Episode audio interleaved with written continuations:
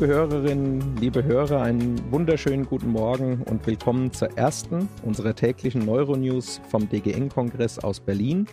Damit Sie sich unser Setting hier vorstellen können, wir sitzen in einem Glaskästlein für die Aufnahmen gemeinsam, um den Roche Nervennahrungspodcast für Sie zu präsentieren. In den nächsten Tagen werden mein Freund und Kollege Matthias Meurer und ich selbst mit wechselnden Gästen versuchen, ein Update der aus unserer Sicht relevantesten Themen des Kongresses zu geben. Heute begrüßen wir unseren Gast Dr. Thomas Knoll, der mit uns den ersten Tag Revue passieren lassen wird. Lieber Thomas, lieber Matthias, ich freue mich auf die gemeinsame Runde. Ja, es wird sehr schön, dass, dass wir wieder zusammen hier moderieren können zum DGN dieses Jahr. Ich freue mich auch auf die gemeinsame Folge. Ganz meinerseits, hallo. Ja, dann würde ich vielleicht sagen, Matthias, du hattest gestern ähm, und heute auch zum, zum Thema Ausbildung viel gehört. Willst du da vielleicht mit einsteigen?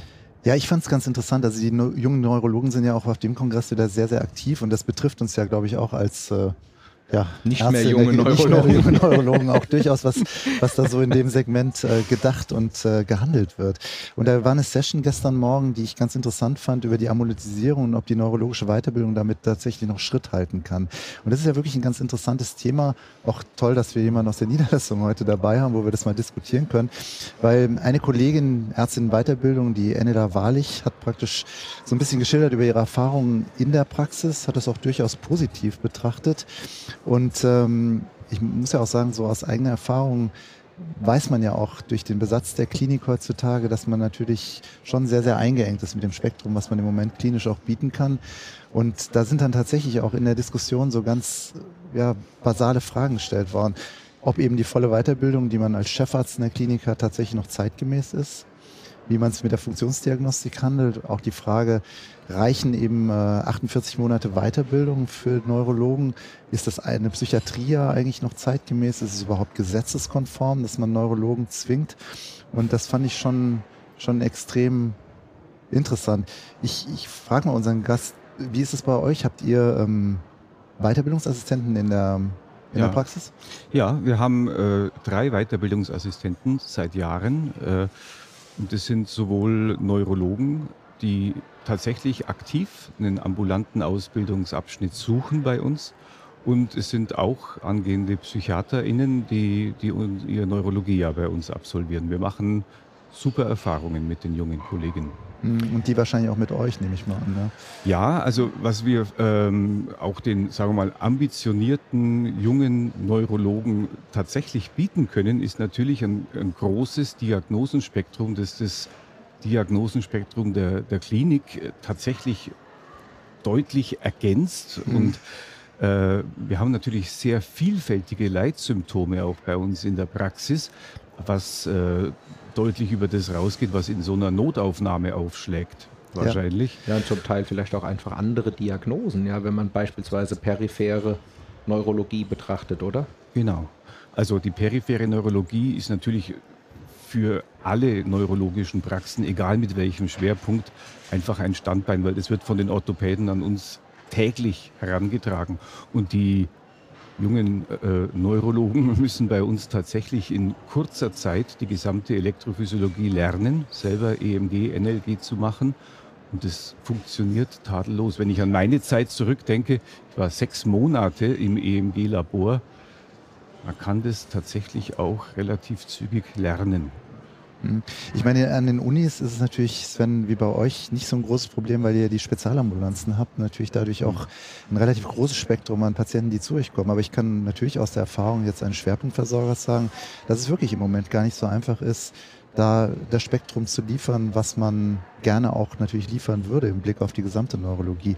Wir lösen das über MVZ-Struktur. Mhm. Das ist sicherlich eine Möglichkeit, aber wo das nicht die Möglichkeit ist, muss man sagen, sind die Fragen eigentlich, die gestellt worden sind gestern, absolut valide. Äh, was ich interessant finde, was ich auch gerne mit euch diskutieren würde, wie, wie seht ihr das mit 48 Monate Weiterbildung? Ist das genug? Ich das würd, wurde nämlich auch sehr kritisch würd, gesehen. Ich würde ne? vielleicht noch gern ja. einen Aspekt bringen. Ich habe jetzt die erste Kollegin in Weiterbildung, die sich dann fürs Psychiatriejahr für eine ambulante Struktur entschieden hat, weil mhm. sie gesagt hat, ich will eigentlich mal das ambulante Arbeiten besser kennenlernen und verbinde das eben mit dem Psychiatriejahr. Und ich weiß von kardiologischen Kollegen, die sagen, es ist obligat ein Weiterbildungsjahr, obwohl es eine Uni-Kardiologie ist, ein Weiterbildungsjahr sozusagen im niedergelassenen Bereich zu machen, um eben diese beiden ja, Versorgungsstrukturen, das, das ähm, wie sagt man, ähm, sektorenübergreifende letzten Endes zu lernen. Und vielleicht könnte das eben auch ein Weg sein. Es gibt andere europäische Länder, wo man zum Beispiel sagt, es gibt keine volle Weiterbildungsermächtigung für ein rein universitäres Haus und keine volle Weiterbildungsermächtigung für eine ambulante Struktur oder ein kleineres Haus, sondern man muss 4 plus 1 machen. Und vielleicht ist das etwas, was wir uns dann auch von Nachbarn abschauen können, mhm. was dieses Problem oder wie wir es eben sagten, eben diese ergänzenden Krankheitsbilder dann wieder zusammenbringt. Und dann, Entschuldigung, dass ich nochmal unterbrochen habe, sind wir bei diesen 48 Monaten. Naja, man, man, man muss ja sagen, so ein bisschen neidisch guckt man schon aufs angelsächsische System, ne? die ja praktisch so eine gemeinsame Ausbildung erstmal grundsätzlich machen und dann eben versuchen, eben so letztlich die Spezialisierung dann noch weiterzutreiben. Es stimmt ja schon, wenn man sich das gesamte Spektrum der Neuro anguckt und auch wenn man sich heute die Sessions anguckt, was sich alles tut, es ist ja wirklich schwierig, noch die gesamte Breite des Faches im Blick zu haben. Also das schafft ja eigentlich keiner mehr. Also das ist äh, so diversifiziert. Von daher könnte man natürlich die Frage stellen, 48 Monate reichen die? Brauchen wir mehr? Oder müssen wir vielleicht tatsächlich eine ganz andere Ausbildungsweg auch gehen? Mehr Spezialisierung? Aber Auftreten des Faches will ja auch keiner. Ne? So ein Common Trunk System wurde ja da auch ja. diskutiert ja, und dann tatsächlich in eine Spezialisierung gehen. Aber das Gegenargument ist natürlich, wenn du äh, ambulant tätiger Neurologe irgendwo bist, wo keine Klinik außenrum ist, dann musst du tatsächlich alles können. Und wenn du äh, in der Klinik nicht Elektrophysiologie gelernt hast oder im Rahmen deiner Facharztausbildung das nicht gelernt hast, dann kannst du es nicht. Und dann kannst du den Anforderungen in der ambulanten Neurologie nicht gerecht werden. Also das muss da schon irgendwie alles mit rein. Meine interessant fand ich, also Martin Wolz hatte referiert aus Meißen, der hatte ein Rechtsgutachten, was die DGN in Auftrag gegeben hat, zitiert mhm. und hat mhm. sogar gesagt, die Psychiatrie wäre sogar unverhältnismäßig im Hinblick auf freie Berufswahl von Neurologen und hat auch nochmal betont, dass natürlich Neurologie auch nie ohne Psyche auch abgeht und dass wir eigentlich auch natürlich den jungen Assistenten die wesentlichen Dinge auch beibringen können, wie funktionelle Störungen, Depressionen etc. Kommt ja bei uns im Fachgebiet auch vor. Also ich fand es eigentlich eine sehr, sehr anregende Diskussion, die man wahrscheinlich ewig fortsetzen könnte, aber... Aber was ist denn euer Guess, warum das so schwer abzuschaffen ist? ja, ja. Ich meine, zweimal dürft ihr raten. Ja. Weil die Psychiater die Arbeitskraft nicht verlieren Klar. wollen. Mhm. Nein, dass, ja. dass die natürlich hohes Interesse daran haben, auch unsere ausgebildeten Neurologen zu bekommen, kann ich mir gut vorstellen. Aber die jungen Leute, die jungen Neurologen haben, glaube ich, schon häufiger formuliert, dass sie sich da mehr Flexibilität wünschen würden. Aber das ist nachvollziehbar, hm. aus meiner Sicht. War auf jeden Fall, muss man sagen, sehr interessanter Gedankenanstoß und ich denke, da wird sich auch einiges in Bezug auf sektorübergreifende Ausbildung tun müssen. Ich glaube vor allem, wenn ich das noch sagen darf, dass gerade eben die jungen Neurologen und Neurologinnen auch die richtigen sind, das nach vorne zu bringen, weil ich glaube, wenn es äh, die Älteren sozusagen vorgeben, dann wissen wir wieder nicht, ob es an den Bedarfen vorbeigeht. Und insofern ist, glaube ich, diese Dynamik, die da gerade im Bereich der jungen Neurologie entsteht, genau der richtige Weg, das anzugehen.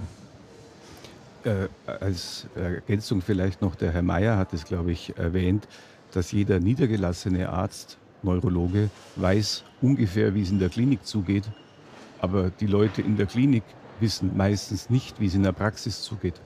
Und das wäre eigentlich auch ein guter Aspekt, das Ganze zusammenzuführen, um sozusagen auch den Austausch und das Verständnis füreinander dann dauerhaft mal zu verbessern. Gut, ich denke, wir gehen mal rüber zu den anderen Sachen, die noch passiert worden sind. Und ähm, ich glaube, wir haben so einiges auf der Agenda stehen. Vor allen Dingen natürlich auch, glaube ich, eine äh, Session über Patient-Reported Outcomes, Digital Health. Ja, also insgesamt äh, ist Digital Health etwas wenig repräsentiert hier. Man würde sich ja vorstellen, dass so ein Thema eigentlich auch eigene Veranstaltungen wert wären. Äh, aber man muss tatsächlich suchen, um in größeren äh, Blöcken dann die die Digital Health Themen zu finden. Und heute war eben beim äh, Roche äh, Satellitensymposium äh, MS Pipeline Spezial Navigation in die Zukunft ein Vortrag von Herrn Privatdozent Friedrich aus München, der äh, T-Medica, die äh, entwickeln diese App Prisa. Und äh, der hat eben über aktive und passive Biomarker erzählt, über das, was man mit Variables machen kann. Äh, ganz interessant zum Beispiel auch äh, dieser Aspekt, man denkt immer, man braucht, um passive Biomarker äh, wirklich valide zu erheben, eine Smartwatch. Tatsächlich ist das Smartphone in der Hosentasche effektiver in der Aussage, weil die Smartwatch auch beim, beim Händewaschen oder Geschirr, Geschirr abspülen einfach mal ein paar Schritte aufzeichnet. Das fand ich ganz interessant. Und dann ging es auch um diesen Aspekt, wie man die Patienten über so initiale Neugier hinaus äh, dabei hält, ähm, die PROs, die Patient Reported Outcomes, regelmäßig auszufüllen, also wie man die mhm. Adherenz steigern kann. Denn für viele Patienten ist es einfach ein Datenstaubsauger und die bekommen nie zurückgemeldet, was wir auf der anderen Seite eigentlich mit diesen Daten anfangen. Ich glaube, das ist ein ganz wichtiger Punkt, dass mhm. man da auch ein gewisses Feedback gibt. Aber haben äh, die Referenten auch irgendwas zur Adherenz oder Probleme der Adherenz gesagt? Also wie lange das anhält? Weil das ist so ein bisschen meine Erfahrung eigentlich mit den äh, ganzen ja, digitalen Hilfsmitteln. Man macht das eine gewisse Zeit, aber es hat so einen Strohfeuereffekt. Irgendwie genau.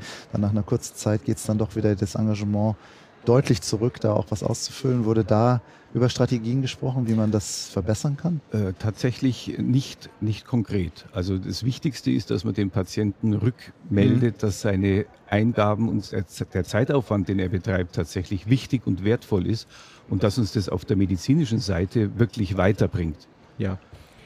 Also ich glaube, man muss da auch noch mal ein bisschen unterscheiden, was sind passive und was sind aktive Parameter, weil das Passive ist im Prinzip unschädlich. Das ist ja auch das, was das äh, Telefon oder die Uhr im Prinzip machen, wo man keinen aktiven Beitrag mhm. hat. Und ich glaube, die helfen uns auch schon sehr viel weiter, wenn es um Mobilität, Schlafqualität, solche Dinge geht. Die aktiven sind in der Tat schwierig und die werden auch unterschiedlich gehandhabt. Ich kenne Kolleginnen und Kollegen, die sagen, das ist zu tun, bevor man den nächsten Termin kriegt, weil man den sonst nicht kriegt. Ja, zum Wohle der Patientinnen und Patienten.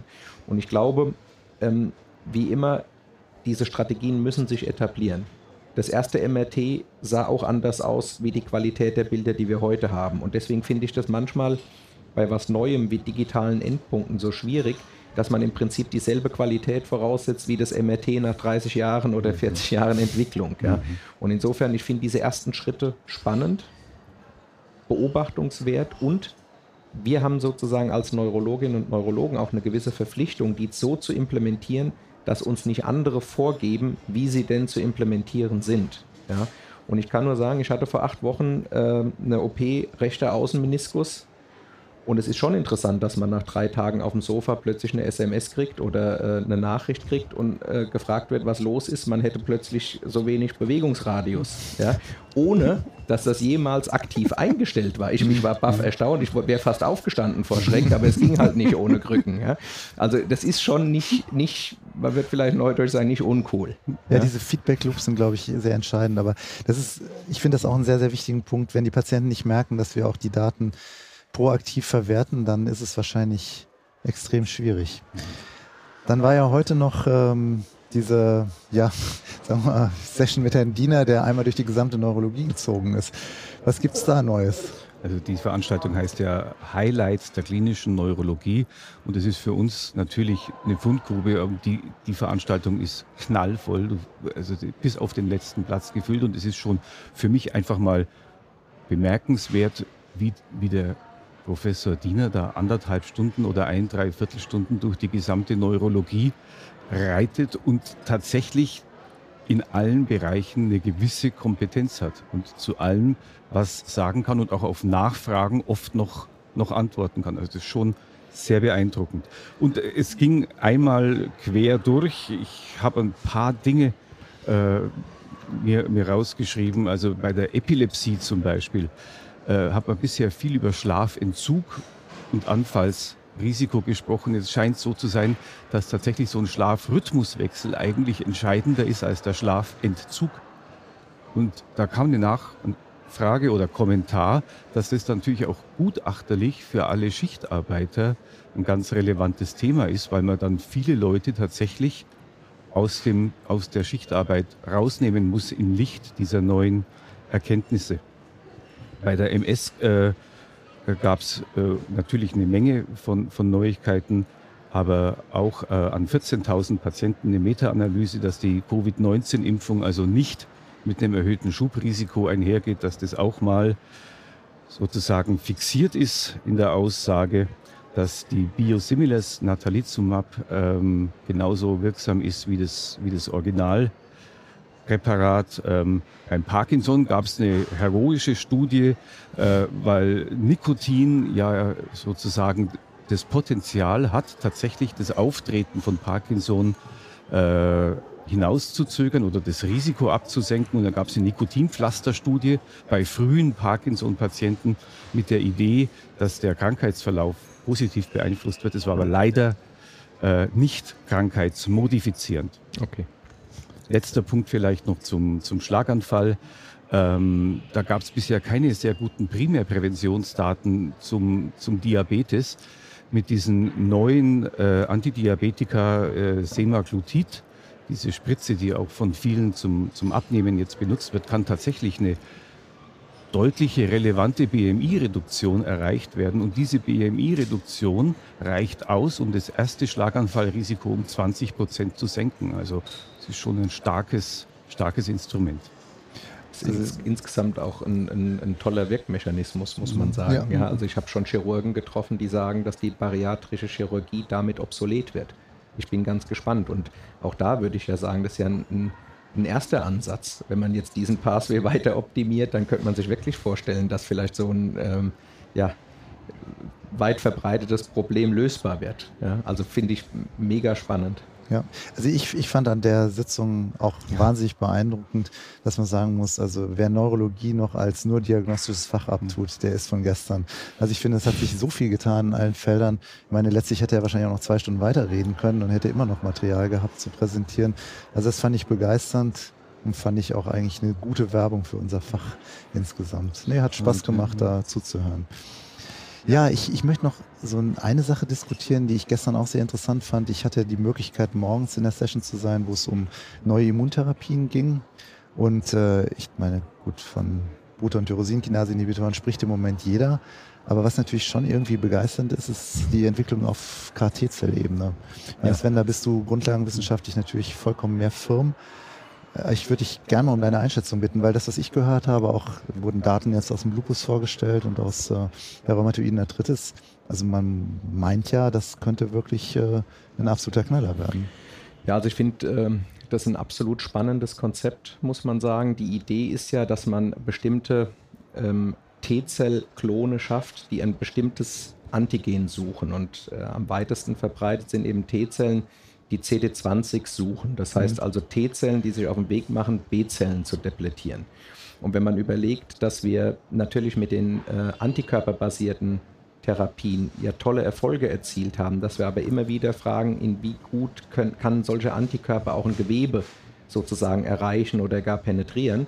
Und man hat jetzt die Vorstellung, dass eine Zelle der Zielzelle hinterherlaufen kann, um es salopp zu sagen, könnte natürlich dazu führen, dass wir eine B-Zell Depletion kriegen in Kompartimenten wie Lymphknoten oder eben auch ZNS, die sehr viel tiefer und sehr viel nachhaltiger sein kann, als wir das mit einem Antikörper erreichen. Und wenn man sich jetzt wieder überlegt, dass sicher ein gewisser Teil der ZNS-Immunität ja auch von B-Zellen im Kompartiment ZNS betrieben wird, ja, dann ist das, ist das eine großartige Idee. Und was wir ja ähm, vielleicht noch konzeptionell sagen müssen, man hat ja diese sogenannten Follicle-like Structures bei bestimmten Patienten gesehen.